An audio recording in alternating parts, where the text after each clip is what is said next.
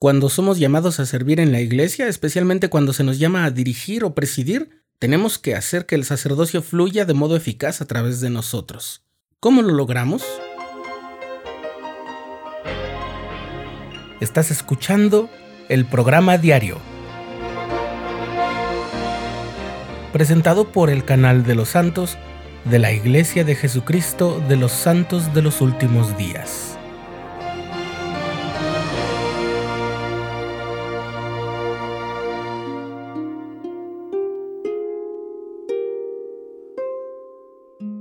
El sacerdocio es la autoridad y el poder de Dios dado a la humanidad para actuar en su nombre. El liderazgo en la iglesia y toda su organización se sustenta en él. O sea, cuando se nos extiende un llamamiento, cualquiera que sea, la persona que nos lo extiende actúa bajo la autoridad del sacerdocio y nuestro llamamiento deriva de esa misma autoridad. Pero hay un componente que siempre debemos tomar en cuenta al momento de ejercer nuestro llamamiento, el elemento del poder o la eficacia del sacerdocio. ¿Por qué hablar de este asunto? Porque todos los que somos miembros de la Iglesia de Jesucristo de los Santos de los Últimos Días, tarde o temprano seremos llamados a servir en la Iglesia. Si eres mujer, no vayas a pensar que esto no se aplica a ti por el hecho de que a las mujeres no se les confiere el sacerdocio ni son ordenadas a sus oficios. Porque cuando se le pide, por ejemplo, a una hermana servir como presidenta de la sociedad de socorro de su barrio o cualquier otro llamamiento, el llamamiento llega a través del obispo u otro líder del sacerdocio y por lo tanto es una asignación sustentada en el sacerdocio y se espera que también la hermana considere ejercer su liderazgo de una forma que esté en armonía con los principios que el Señor ha revelado para sus siervos, porque actúan en su nombre bajo esa autoridad. Cuando se te extienda un llamamiento, cualquiera que sea, recuerda esto, y ocasionalmente llegarán los llamamientos de liderazgo, y entonces debes recordarlo con más claridad, porque ocupar una posición de liderazgo no es igual para el mundo que para el Señor. El mundo tiene sus reglas, fórmulas, métodos y su manera de definir y vivir el liderazgo, y por supuesto ser la cabeza o el director de alguna organización o grupo es considerado un honor y muchas veces una recompensa. Pero en el Señor y en su iglesia las cosas son algo distintas. Esto lo aprendió el profeta José Smith cuando en la cárcel de Liberty recibió una revelación que nos aclara cómo ve el Señor a los que él llama como líderes y qué deben hacer para no fallarle. He aquí, dice la sección 121 de Doctrina y Convenios, muchos son los llamados y pocos los escogidos. ¿Y por qué no son escogidos? Porque a tal grado han puesto su corazón en las cosas de este mundo y aspiran tanto a los honores de los hombres que no aprenden esta lección única, que los derechos del sacerdocio están inseparablemente unidos a los poderes del cielo, y que estos no pueden ser gobernados ni manejados sino conforme a los principios de la rectitud. Como ves, el liderazgo en la iglesia no es para recibir admiración y los honores de la gente, y además el poder del sacerdocio solo puede ser manejado conforme a la rectitud.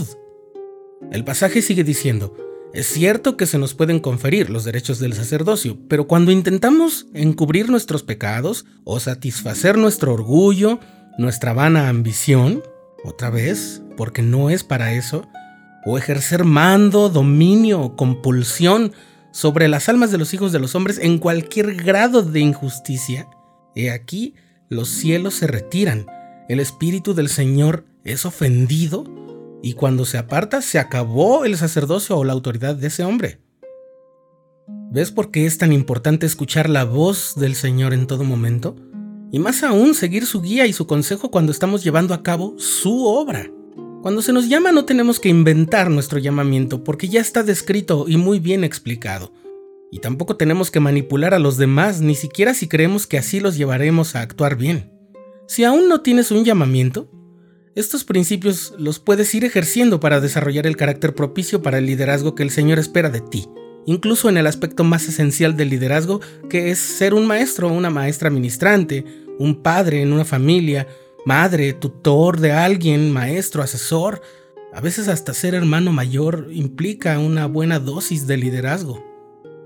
Porque si no nos esforzamos por ejercer el liderazgo del modo en que el Señor lo desea, podríamos comenzar a tener sentimientos de frustración y rencor. El Señor lo describe así en el mismo pasaje de Doctrina y Convenios.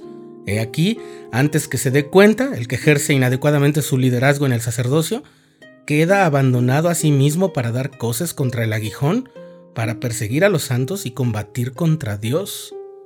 La naturaleza y disposición de casi todos los hombres, en cuanto reciben un poco de autoridad como ellos suponen, es comenzar inmediatamente a ejercer injusto dominio. Así continúa la escritura y es la descripción del liderazgo en los términos del mundo, no los del Señor. Un profesor de filosofía y ética que tuve en la maestría nos compartió una vez esta reflexión. Él dijo así, miren si no nos pasa algo cuando se nos da poder. Con frecuencia pasa que en el trabajo hay dos amigos, y a uno lo ascienden y ahora es supervisor del otro nada ha cambiado en su amistad, o al menos nada debía cambiar. Pero por alguna razón ahora el supervisor le habla con enojo e impaciencia.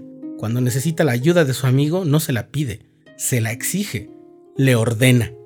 Entonces el amigo trata de entender qué cambió, quizás se anime a decirle, claro, yo lo hago, por cierto, no tienes que enojarte, somos amigos, solo pídeme lo que necesites y yo lo haré por ti, porque somos amigos. Pero entonces el recién ascendido parece no escuchar y persiste en su nueva actitud. Le exige, le ordena, le manda. En el Señor el poder y la influencia que emanan del sacerdocio se mantienen por persuasión, longanimidad, benignidad, mansedumbre, amor sincero, bondad y conocimiento puro. Así está descrito en ese mismo pasaje de doctrina y convenios. La guía que demos debe ser firme, pero amorosa. No debemos permitir que nuestra conducta como líderes haga que nuestros hermanos crean que somos sus enemigos. Como ves, el liderazgo según el Señor y según el sacerdocio se trata de servir, ayudar, dar y bendecir a los demás, de mostrarles amor genuino y de brindar apoyo y guía en ese entorno de confianza y seguridad que solamente el amor cristiano nos puede dar. Sí, al fin llegamos a la clave. La clave es la caridad, el amor puro de Cristo que nunca deja de ser, que permanece para siempre. El consejo del Señor para sus siervos es este. Deja que tus entrañas se llenen de caridad para con todos y deja que la virtud engalane tus pensamientos incesantemente. Entonces tu confianza se fortalecerá en la presencia de Dios y la doctrina del sacerdocio destilará sobre tu alma como rocío del cielo. Y la promesa sigue. El Espíritu Santo será tu compañero constante y tu cetro, es decir, tu autoridad, un cetro inmutable de justicia y de verdad. Y tu dominio será un dominio eterno y sin ser compelido fluirá hacia ti para siempre jamás.